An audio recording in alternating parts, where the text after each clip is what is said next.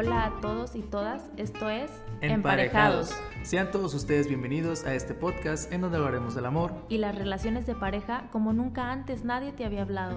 ¿Alguna vez has sentido que amar inevitablemente significa salir lastimado? ¿Te incomoda lo que hace tu pareja y no sabes cómo decirlo? ¿Existe realmente la friendzone? ¿Se puede continuar una relación después de una infidelidad? ¿Qué pasa después de una ruptura? ¿Qué onda con las relaciones homosexuales? Nosotros somos Sheila y Pedro. Somos, psicólogos y te vamos a hablar las netas del amor. Así que ponte cómodo o cómoda, tendremos secciones e invitados muy interesantes.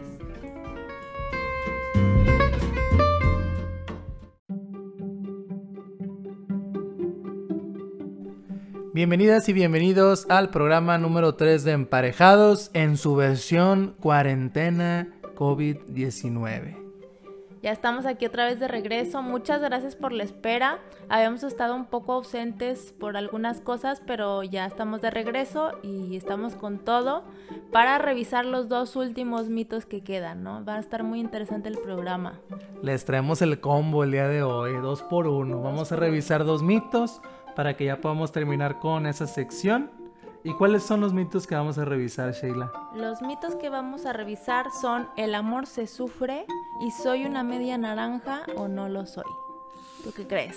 Va a estar bueno el tema, como siempre. Vamos a estar revisando pues algunas cuestiones que tienen que ver con el mundo de la psicología, tal vez algunas experiencias, también para que se pongan a pensar en casa, se puedan transportar a relaciones que han tenido en el pasado, sus relaciones actuales, o también si una persona está soltera, está soltero, pues va a tener mucho que ver con esta sección de la media naranja. No olvidemos que también vamos a, a poner la cancioncita. Bueno, no la vamos ni a cantar ni a poner aquí en play, pero pues la vamos a analizar.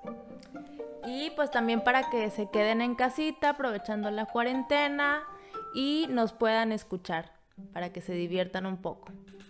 Esperamos que algún día les podamos poner las canciones, pero luego nos cancelan el programa por eso de los derechos. Y luego tenemos que pagar una lana y para qué quieres, mejor así. Yo los invito mejor que puedan escucharla antes de comenzar con el segmento, puedan escucharla y luego regresen para analizarla con nosotros.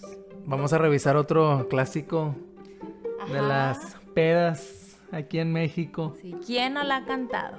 Todos la hemos cantado alguna vez. Pero bueno, más adelante vamos a, a ir con la canción. Ahorita entonces tenemos dos mitos. Entonces empezamos con El amor se sufre y después nos vamos por la media naranja. ¿Por qué nos atrae tanto el sufrimiento en el amor? ¿Por qué sufrimos tanto por amor? ¿Será eso cierto?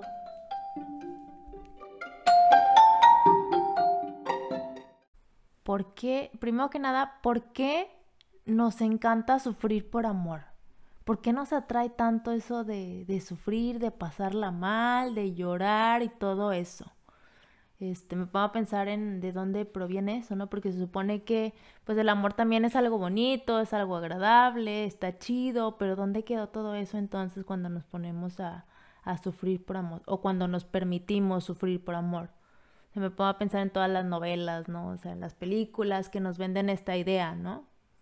Sí, no, no puedo yo acceder a, a tener una relación estable. Obviamente por estable no quiere decir que siempre sea pura felicidad, pero dejan muy en claro en estas historias que le tienes que tirar a, a, lo mejor que se pueda y vas a tener que sufrir mucho para poder llegar ahí. Vas a tener que sacrificar muchas cosas, vas a tener que darle la espalda a varias personas pero al final va a valer la pena porque pues es el amor de tu vida, es lo que siempre habías estado buscando, entonces pues realmente si dejas todo atrás pues no importa, porque este amor es suficientemente grande para poder reparar todas estas cosas que se rompieron. Y porque el amor todo lo puede, ¿no? O sea, nos, nos remitimos al, al mito pasado, ¿no? Que estábamos comentando en el episodio anterior, ¿no? ¿Tú recuerdas alguna novela así que, que te haya dejado marcado, que tenga este mensaje? La verdad, la verdad, no veía novelas. sí, me imagino, ¿verdad? Pues es que tú eres hombre. Una vez intenté ver Serafín cuando era niño, pero no, dije, no, ¿qué es esto? No, no se me antoja. sí, oye, pues es que eso es más como de mujeres, ¿no? Sobre todo en la cultura mexicana, pues las mujeres desde chiquitas vemos más novelas, ¿no?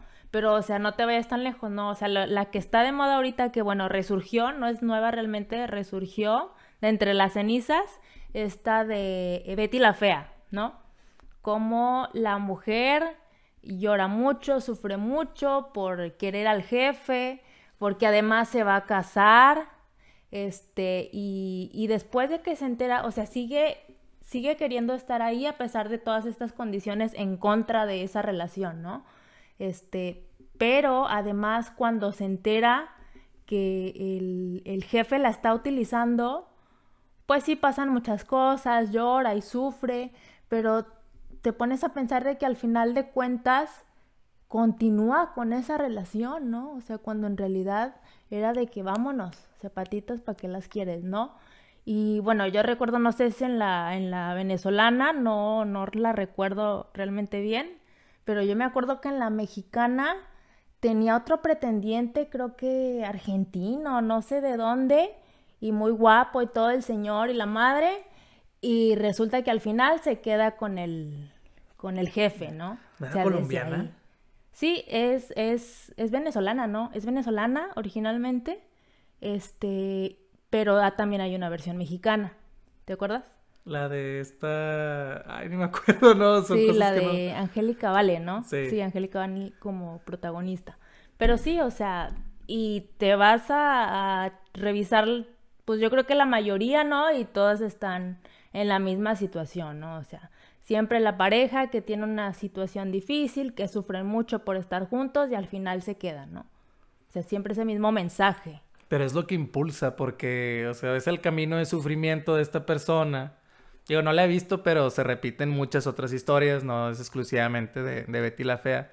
Pero e, es este sufrir, este entregarlo todo, que me lastime, pero al final, al final del túnel, al final del camino, va a valer todo, todo, toda la pena. Porque así es el amor. ¿no? O sea, parece ser que no, no se cuestione el no manches, me la estoy pasando horrible, ¿no? Tal vez esto no sea para mí, ¿no? Pero es innecesario, ¿no? Es innecesario, pero tal vez es el la creencia del amor.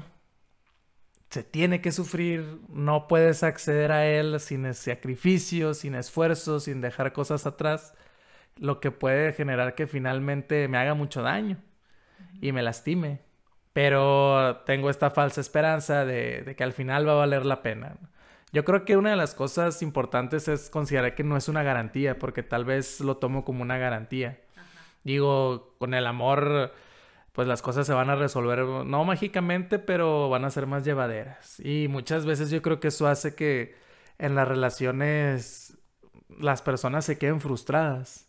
Porque, no sé, tal vez yo sacrifiqué algo que yo quería mucho para seguir en una relación pero con el paso del tiempo tal vez empiece a generar yo algo de resentimiento, algo de enojo, porque pues esas historias las vemos todo el tiempo, ¿no? Personas que se casan, personas que se van a vivir juntas o juntos y tal vez no era el momento, pero dicen, no, pues hay que darle, hay que entrarle porque pues con el amor todo se va a poder, ¿no? Claro. Y, y bueno, tiene sentido desde las novelas, ¿no?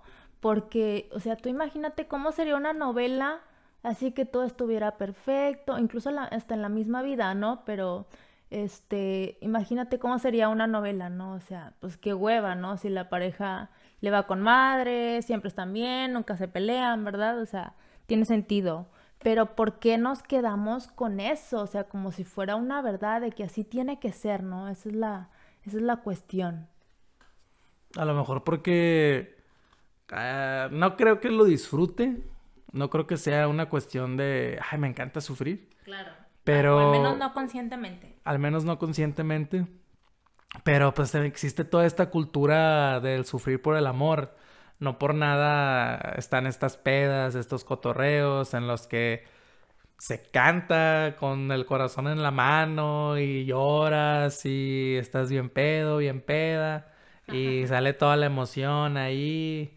¿dónde estás? ¿No? Y, toda la cosa. Sí, fíjate, o sea, me remonto a mi adolescencia y yo me acuerdo a los 15 años sufriendo, llorando ahí con las canciones de Panda y todo ahí queriéndome cortar las venas, ¿no? Y a lo mejor incluso ya de más, más grande, más, más joven, este, igual, o sea, yendo a buscar a mi amiga para poder ponernos una buena peda y ahogar las penas, ¿no? Por, por amor, ¿no?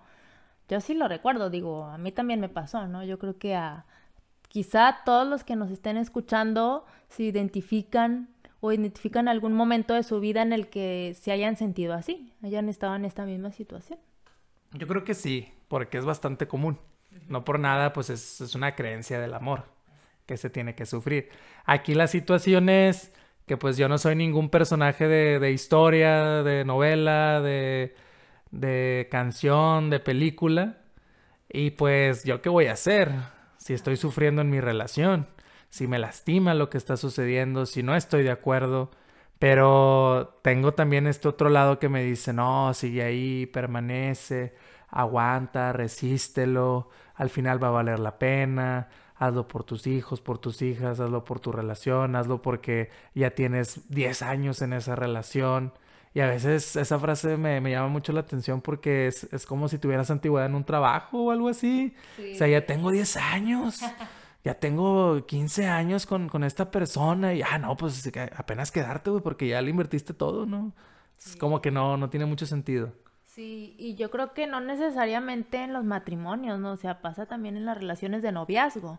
¿Y qué es esto mismo? Yo creo que si nos vamos así desde lo más básico que es como el, pues el conductismo, ¿no? O sea, siempre hay una ganancia secundaria. O sea, siempre al final de cuentas, este, si me contesta el mensaje, ya estoy feliz. Si me dice que, que me quiere mucho, que me ama, ya soy feliz, ¿no? Aunque el resto del mes me ignore totalmente o me dejen visto, me manden mucho la chingada, pero al final de cuentas hay algo que nos mantiene, ¿no? Hay una ganancia.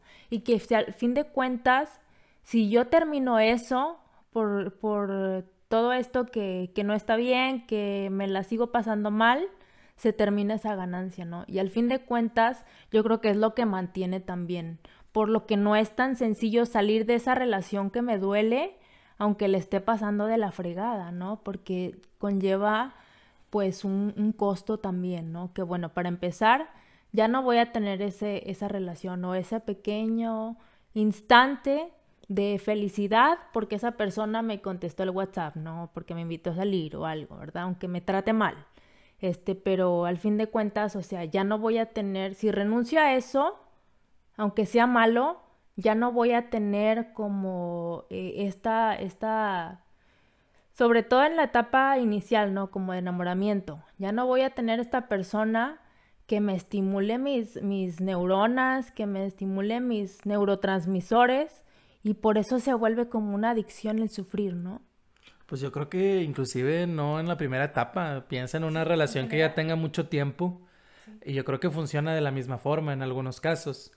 Eh, ya sé que la relación ya no está dando para más, pero por estos pequeños momentos en los que nos la pasamos bien, por esos instantes, por este mensajito que me, que me mandó y hace mucho que no lo hacía, tal vez eso siga alimentando esta creencia, que a pesar de que esté sufriendo, pues existe esta luz al final, ¿no? Que va a hacer que valga todo la pena al final.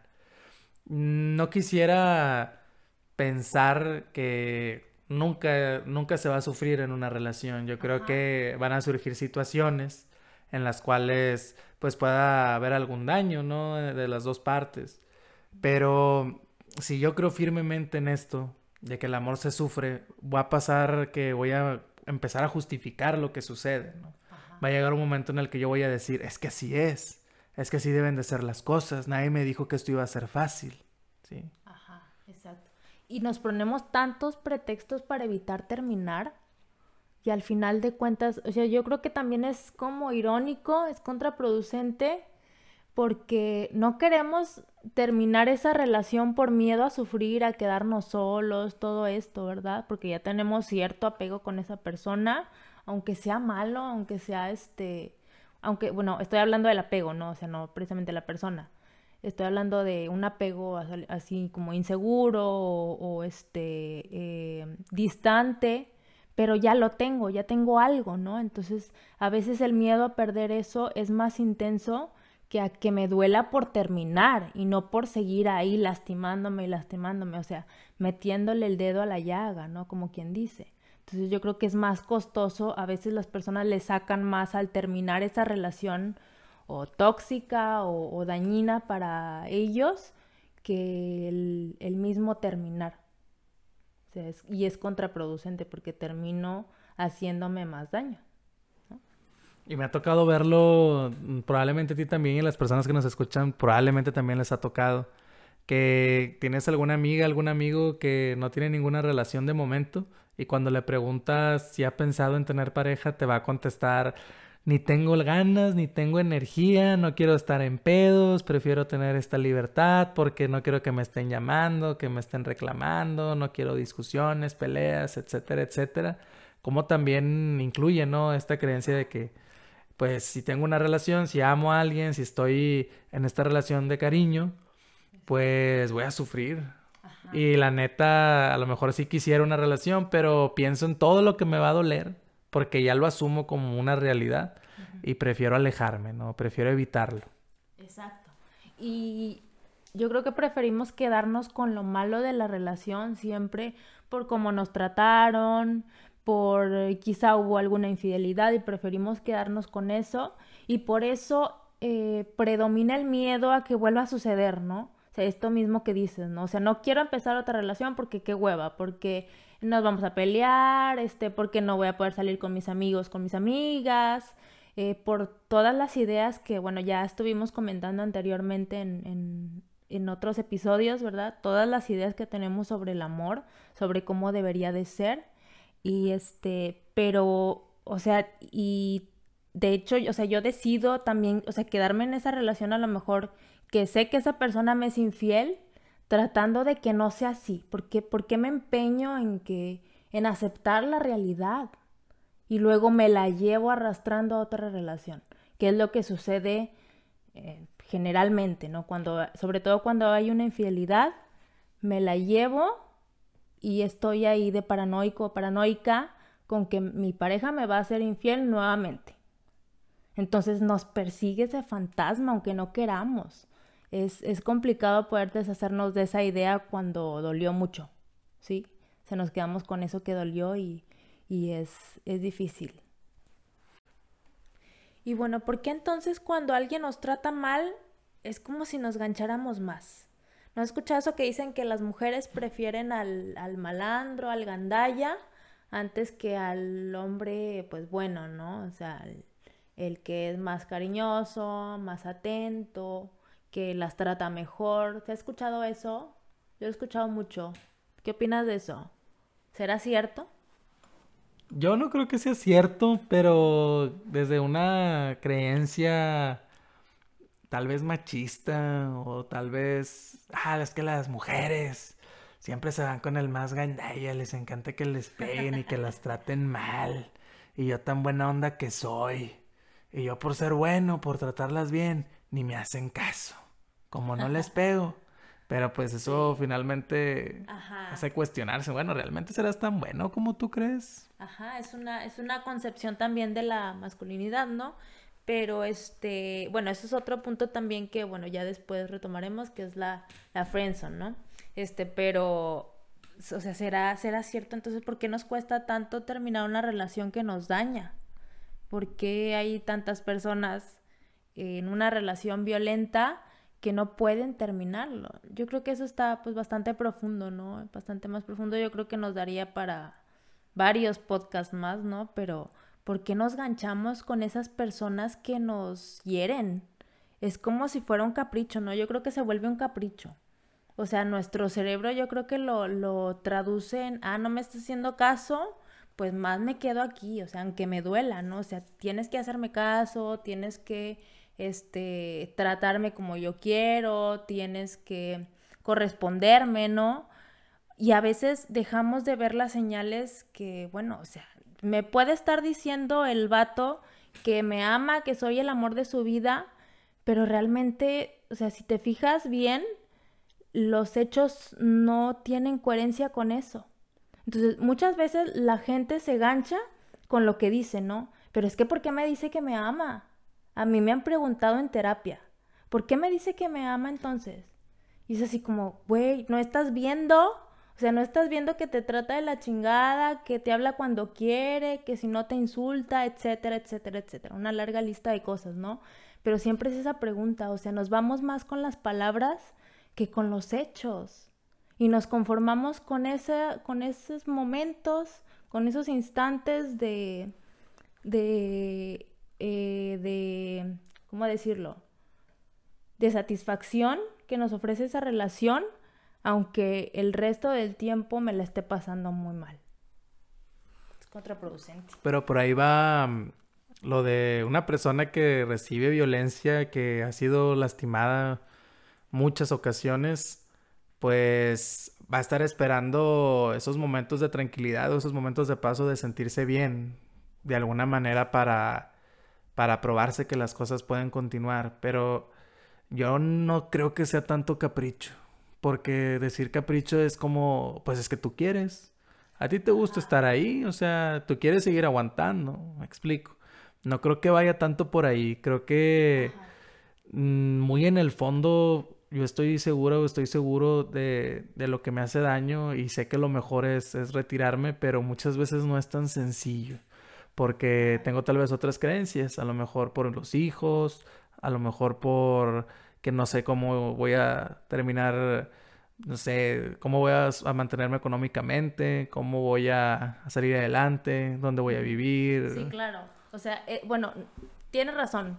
Fíjate, porque, no, o sea, no nos vayamos a ese extremo tanto de ya violencia física, este, maltrato psicológico y todo eso, ¿no? Sino cuando estamos en una relación donde nos dicen que nos quieren, pero, o sea, en realidad, pues, o sea, ni, veo a la persona, me contesta cuando quiere, o sea, más, más una cuestión de me gancho con esa persona que me dice que me quiere, pero en realidad no lo demuestra.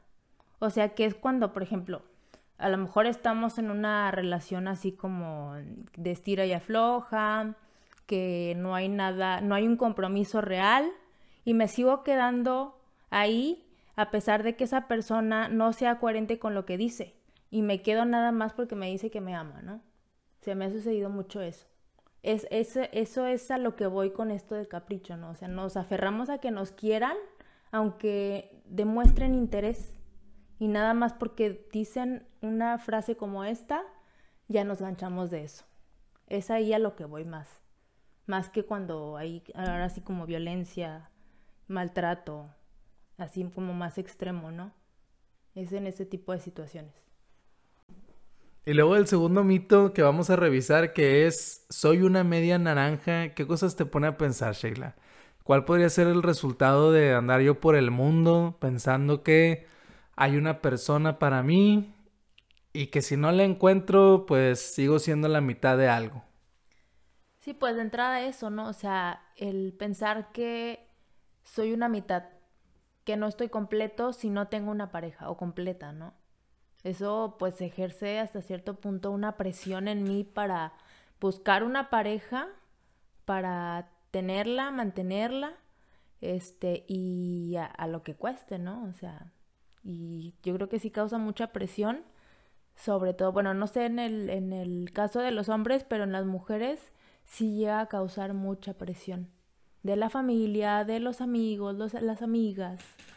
Vienen a mi mente frases como, no sé, una mujer ya adulta, la sociedad considera que ya está en una edad en la que pues ya debería estar casada, hasta con hijos e hijas, pero como está soltera, le dicen la, la señora de los gatos. O es una mujer quedada. La solterona, ¿no? La típica tía solterona, ¿no?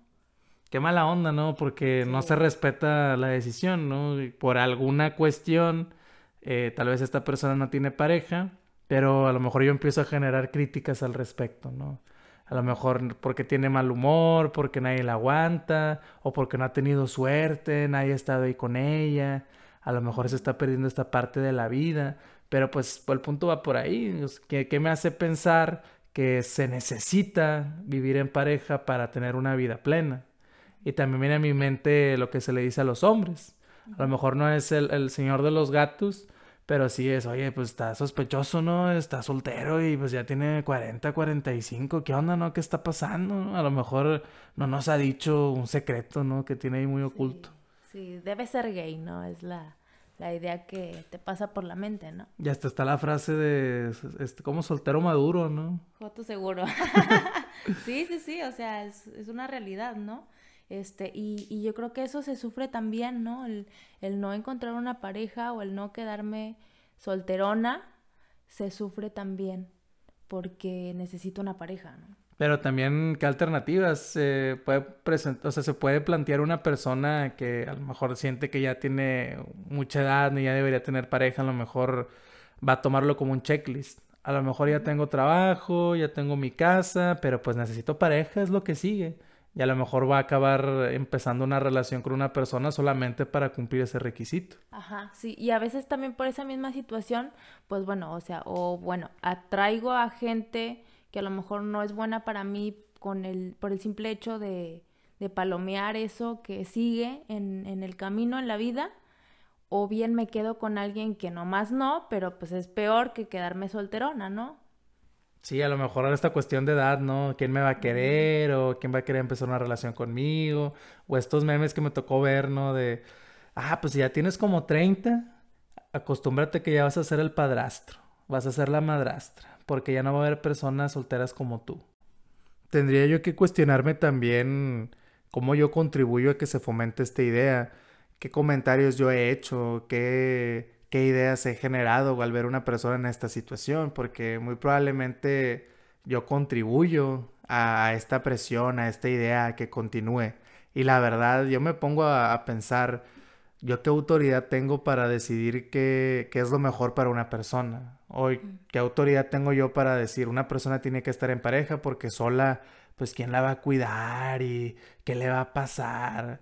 A lo mejor una persona vive completamente sola en, el sentido de relación amorosa y, y es muy feliz. Exacto, sí. Sí, porque estar soltera y estar está de moda, como la canción, ¿no? Estar soltera. ¿no? Bueno, eh, estar soltera y estar sola es algo totalmente distinto, ¿no? O sea, porque das por hecho que porque no tiene pareja, eh, ay, está muy solita o está muy solito, ¿no? O sea, de sentir así, ¿no? Pero en realidad, ¿qué hay del resto de las relaciones, no? O sea, no necesariamente estás solo o sola, ¿no? Pero se concibe esa parte de que estás completo o completa solamente porque ya tienes pareja. Y se relaciona con la felicidad, ¿no? Y no es una garantía, a final de cuentas. A lo mejor una persona con pareja está viviendo un infierno totalmente, Exacto. pero pues tiene pareja. Ajá. No está sola, no está solo. Ya la lleva de gane. Y afecta esto mucho también a la cuestión social, ¿no? Porque te pones a pensar, imagínate que vas a una reunión con amigos, con amigas, eh, o bien a una salida, ¿no? Donde todos tienen pareja, van con sus parejas y tú te sientes el mal tercio, ¿no? Porque estás soltero. Entonces a veces incluso te privas de esas, eh, de esas salidas, de esas reuniones, porque no tienes pareja y porque vas, vas ahí como a incomodar, ¿no? O sea, entonces uno mismo se priva de esas cosas, ¿no? Cuando en realidad pues están, están continuando el resto de tus relaciones y no por eso estás solo. O no por eso tendría que ser una, una, un motivo para no acceder a esas cosas. Y imagino eso es lo que puede llegar a fomentar la presión. Claro. Porque si me, me, siento mal tercio, me siento como el extra, me siento como el que falta del grupo, la que falta del grupo para ya tener pareja, pues obviamente no me va a gustar esa posición ¿no? y voy a tener que resolverlo lo más rápido que pueda. La invitación aquí sería considerar que cada quien tiene el derecho de vivir su vida como le plazca sería muy complicado tener que forzar las cosas porque si no surgen por mi propio deseo, pues no van a funcionar probablemente. O van a funcionar a un nivel de contrato, pero pues eventualmente no sé qué tanta felicidad pueda traer estar en esta situación. Entonces, el hecho de estar buscando mi media naranja quiere decir que estoy buscando a alguien que me complemente. O sea, como si yo no estuviera completa si no fuera una persona plena hasta que no venga alguien y me complemente y me termine de, de, completar, ¿no? Y también caemos en el juego de la idealización, porque entonces mi media naranja tiene que ser totalmente afín a mí. Es decir, que sea una persona que tenga mis mismos gustos, este, que piense igual que yo en todo, eh, que, que haga lo mismo que yo, que actúe igual, de igual forma que yo. Entonces, ese es como que eh, algo muy, muy poco realista, ¿no? Y que posiblemente no lo voy a encontrar. Entonces ahí es donde viene la frustración, porque no encuentro esa media naranja que me corresponde y por lo tanto no estoy completa, entonces no puedo ser feliz. Es una falsa, pues, idea, ¿no? De la felicidad. O el otro extremo, que es no tiene nada en común conmigo, pero pues ya ocupo, ya necesito. Entonces ahí me hago el coco wash, digo, no, pues no, no hace esto, no hace lo otro, se porta bien, pues yo creo que podemos empezar ahí algo, a ver cómo nos va.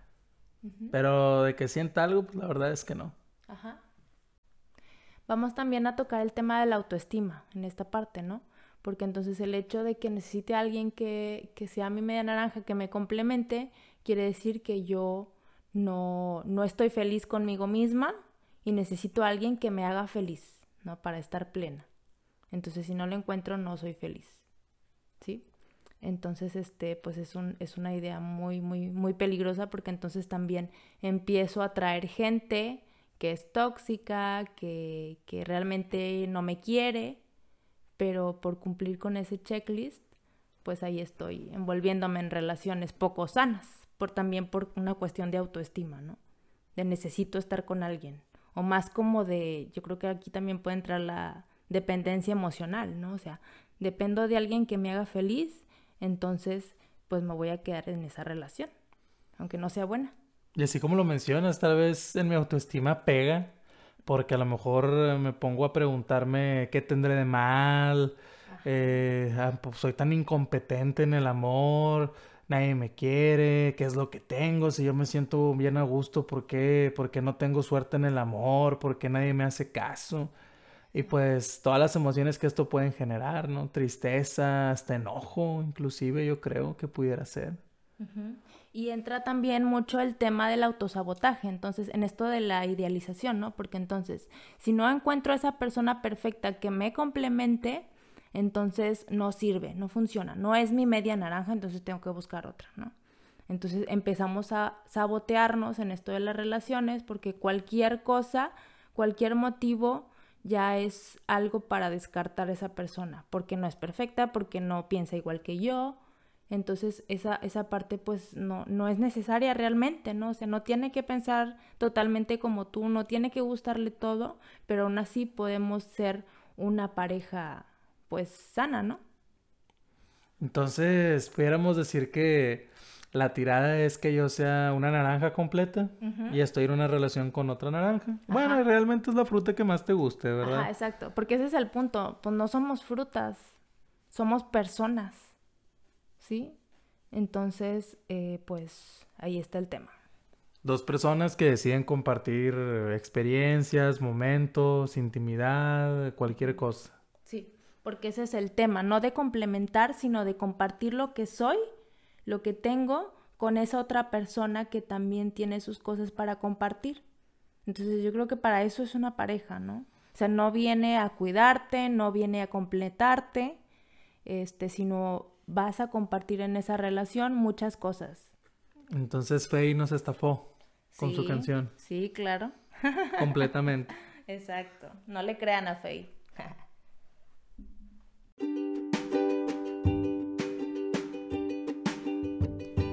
Esta sección no busca criticar, censurar o menospreciar una expresión artística. No lo hacemos con el fin de que dejes de escucharlas, pero sí que te preguntes qué estoy escuchando y qué me hace pensar. No buscamos que dejes de escuchar a tus artistas favoritos.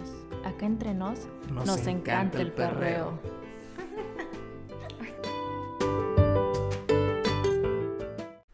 Pues ahora vámonos al segmento de analizar la canción. ¿Qué canción es la que vamos a, revisar, Sheila? Uy, va a estar bastante buena y yo creo que todas la hemos cantado alguna vez en la peda. Es esta de José José que se llama Amar y Querer. Vámonos con esto. Sí la conocen, claro que sí la conocen. Obvio, todos la conocen. Ya los escucho ahí en la peda cantándola a todo volumen. Claro que la conocen. Vámonos con esto. Se va a poner bueno, va a estar interesante. A ver, a ver, a ver. Ustedes saben que no podemos poner la canción por los derechos y todo, y luego nos quitan el programa. Sí. Pero pues son canciones que muy probablemente ya conoces, entonces eso nos da nos da una ventaja.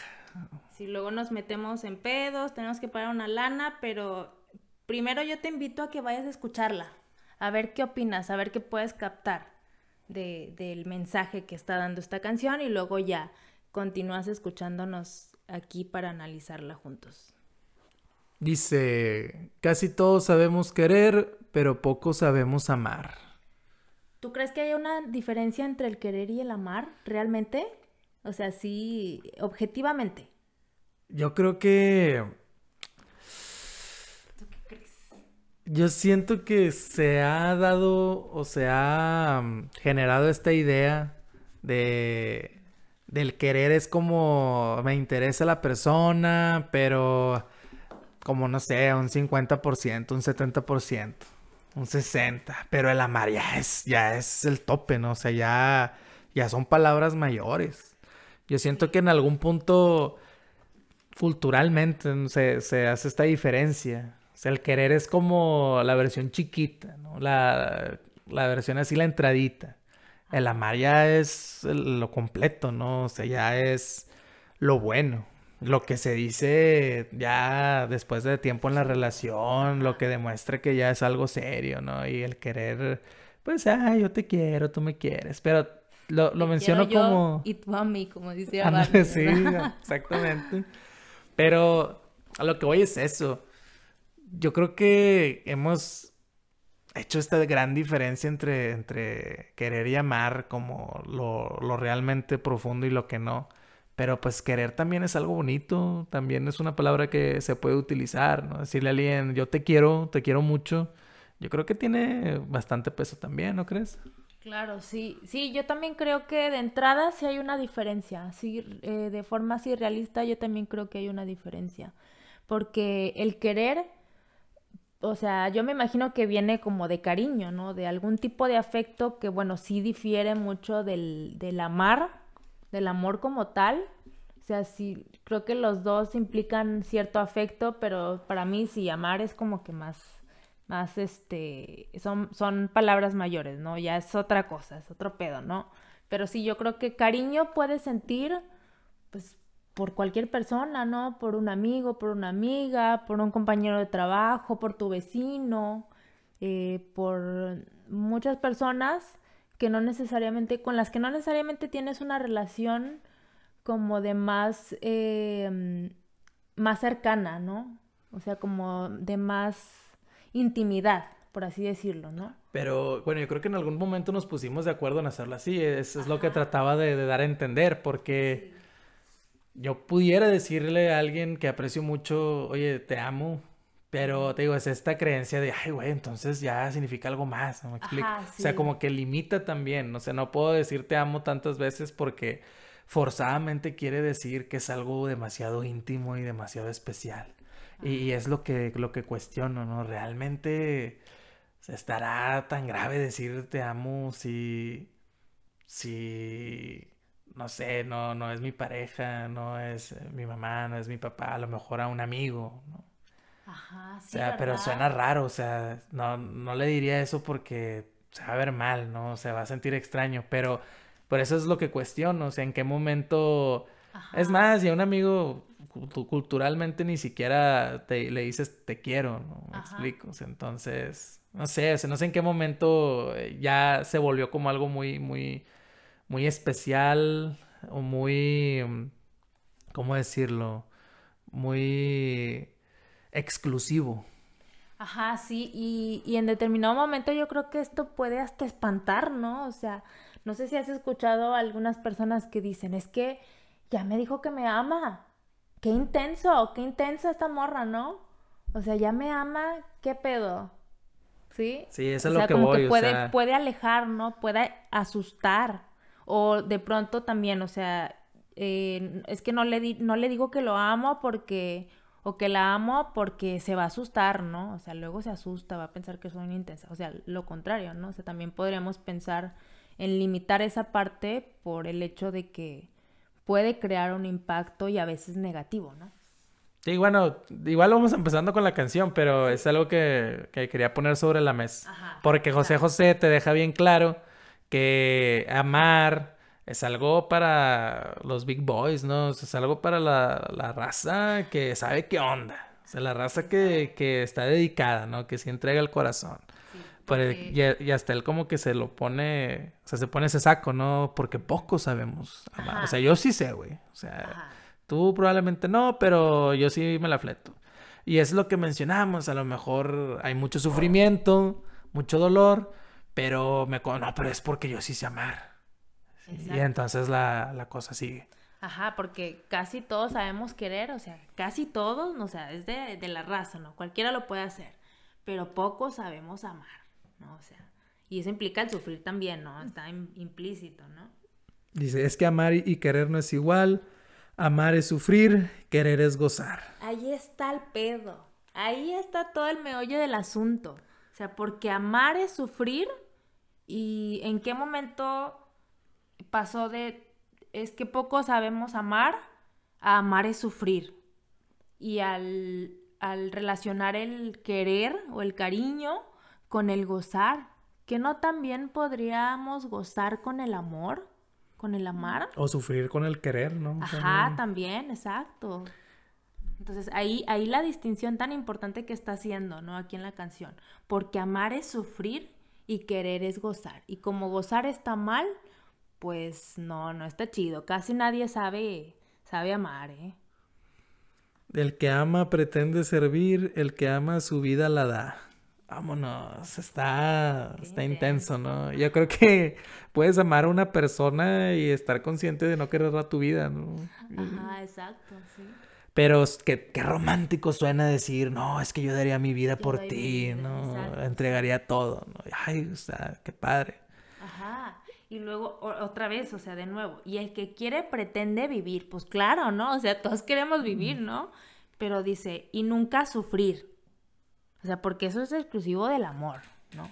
O sea, el que quiere, el que siente cariño la está pasando con madre, está chido y todo, pero ah, mira qué canijo, ¿no? O sea, ¿por qué no ama? Porque no quiere sufrir. O sea, y pues es claro que nadie queremos sufrir, ¿no? Pero eso no quiere decir que no amemos.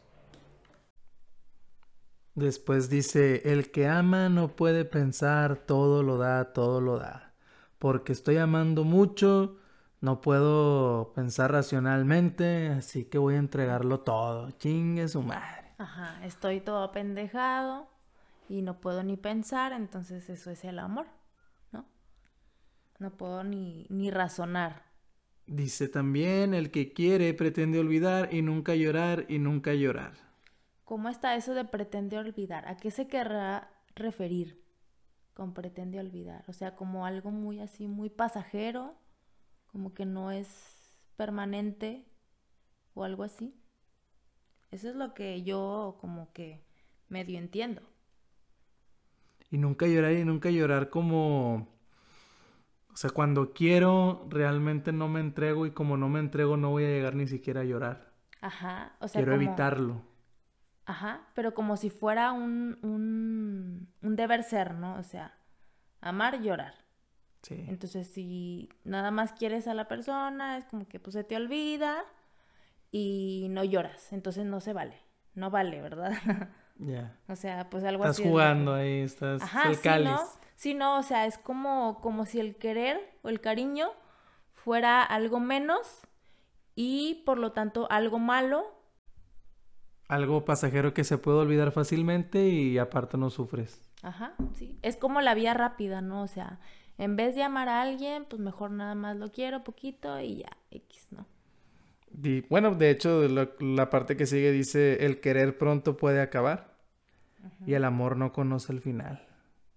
Me encantaría para todas estas personas que, que han tenido una relación donde sienten haber amado profundamente y tal vez ya se terminó la relación y a la vuelta de cinco años decir, oye, está bien intenso, pero pues ahorita ya no siento nada, me explico. Ajá. ¿Será que no se amó correctamente o será que esta idea de que el amor es para siempre, pues no necesariamente tiene que cumplirse? Ajá.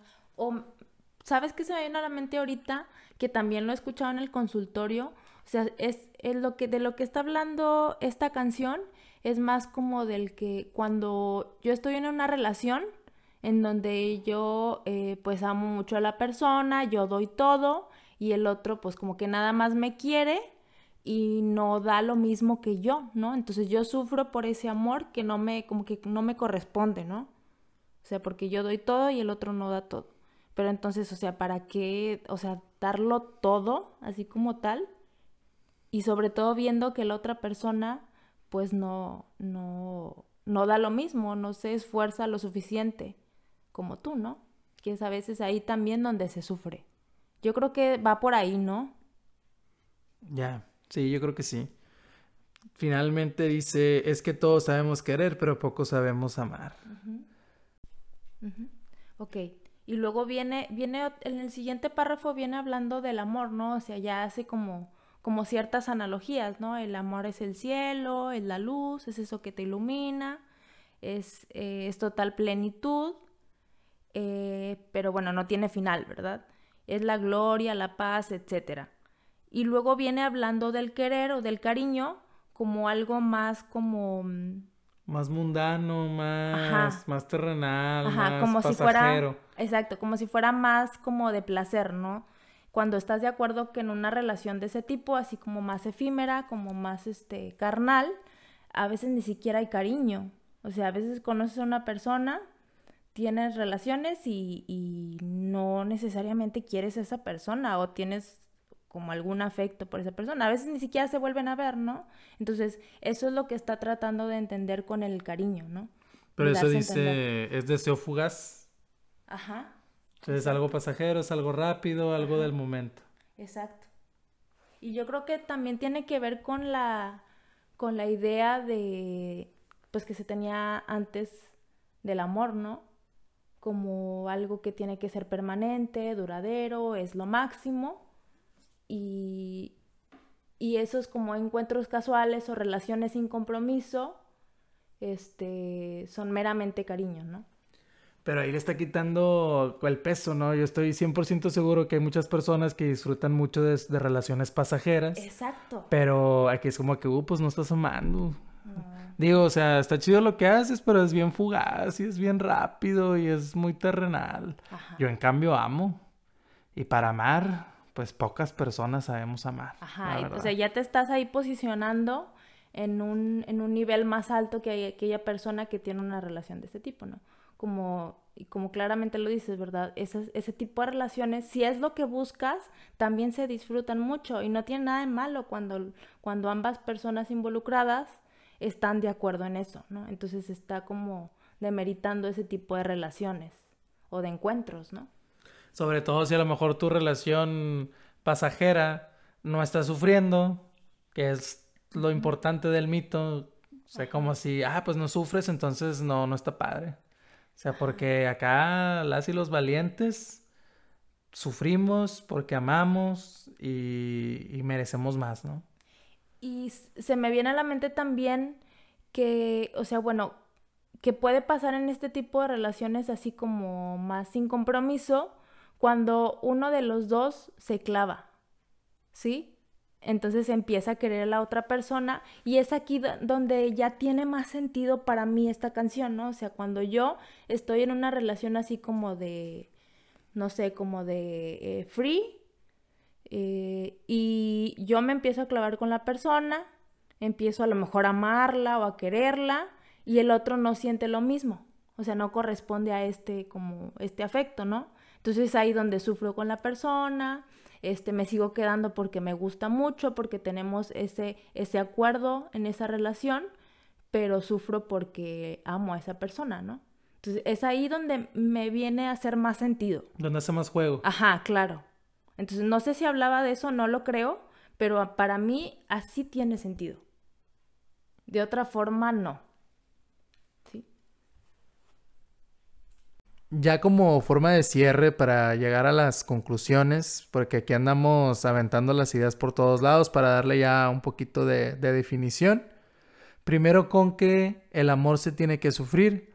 Desde mi punto de vista, van a existir momentos en los que probablemente haya sufrimiento, eso es bastante natural y esperado, pero yo creo que aquí donde hay que tener cuidado es pensar que vienen pegados el amor y el sufrimiento. Como, como voy a amar mucho, voy a sufrir mucho.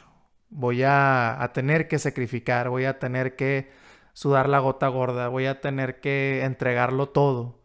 Y yo siento que eso puede dejar a una persona en una posición de desventaja, en la cual tal vez está sufriendo mucho, le hacen mucho daño, pero como está convencida o está convencido de que el amor tiene que ser así, porque tal vez en algún día las cosas van a mejorar y mágicamente todo va a estar mejor, ahí es donde me preocuparía. Claro, y también, o sea, reforzar la idea de que también al amar, también podemos pasarla bien, podemos estar felices, ¿no?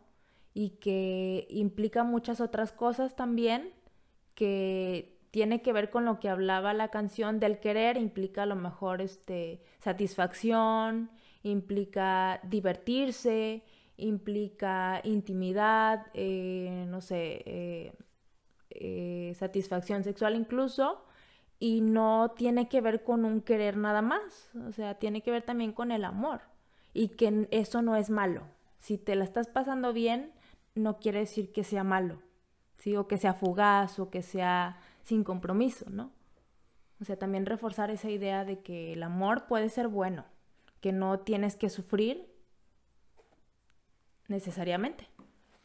Y también ir alejándome un poquito de estas ideas de, ah, tal vez mi pareja va a cambiar mágicamente, mi pareja va a, va a dejar de hacer lo que no me gusta y con el poder del amor probablemente todo, etcétera, etcétera. No sé si funcione, pero al menos yo creo que es saludable cuestionarlo, porque tal vez llegue a, respuestas, ¿no? al por qué me está pasando lo que me está pasando. Y más bien que la idea de sufrir por amor no es normal. O sea, no es normal que estés sufriendo, no tiene que ser así.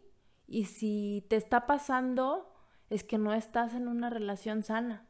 Sí, o sea, no, no es verdad esto de que para amar tienes que sufrir. A veces sucede, ¿verdad? Pero no tiene que ser así. Sucede por muchas cosas, por muchos motivos puede suceder, pero no es el ideal del amar. ¿Sí? O sea, también la puedes pasar bien. Esa es la como la conclusión más importante a la que podemos llegar, ¿no? Ni una ni otra cosa, ni un extremo ni otro.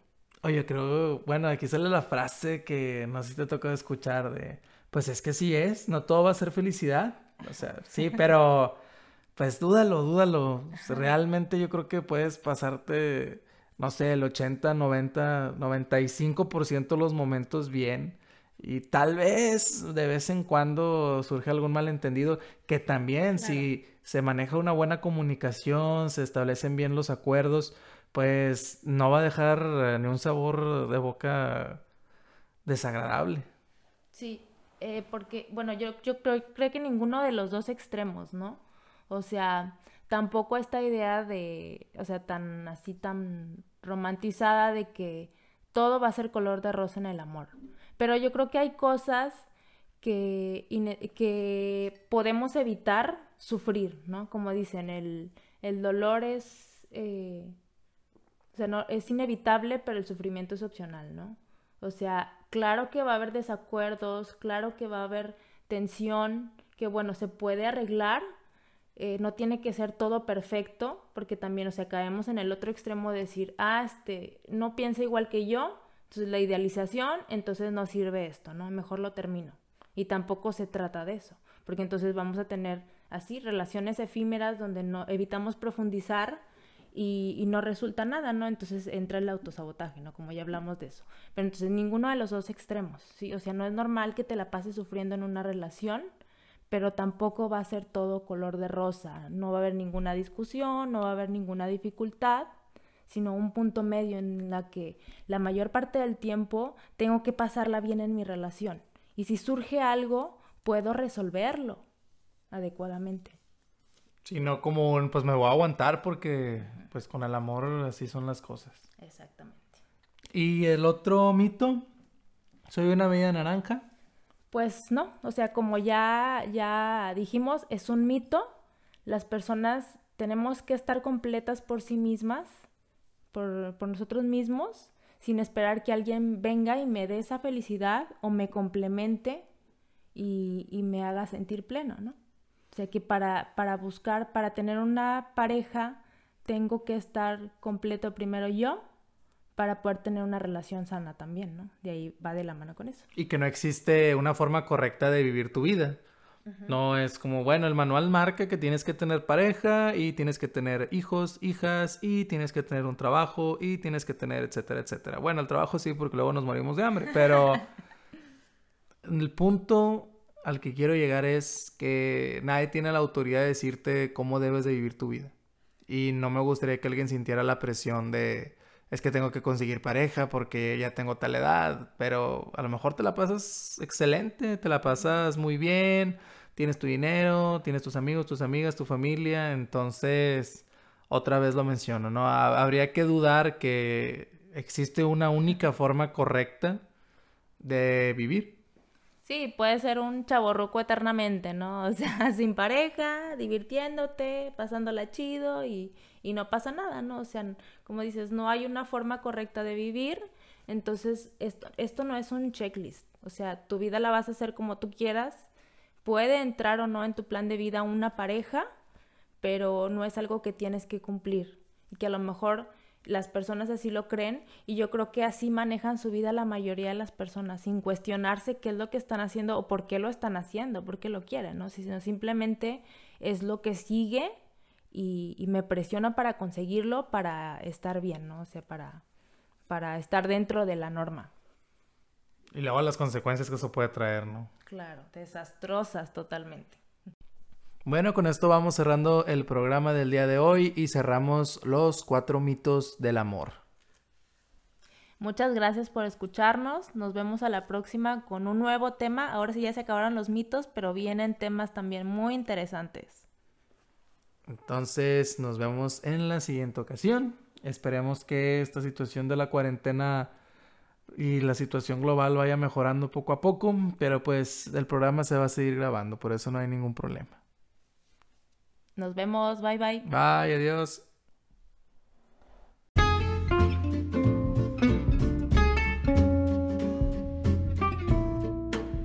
Nos despedimos, pero gracias por escucharnos y acompáñenos en el próximo capítulo de Emparejados, donde tendremos más sorpresas y contenido interesante. Si te ha gustado este capítulo, por favor ayúdanos compartiendo con tus amigos y conocidos este podcast en tus redes sociales para que sigamos haciendo contenido para ustedes. Thank you.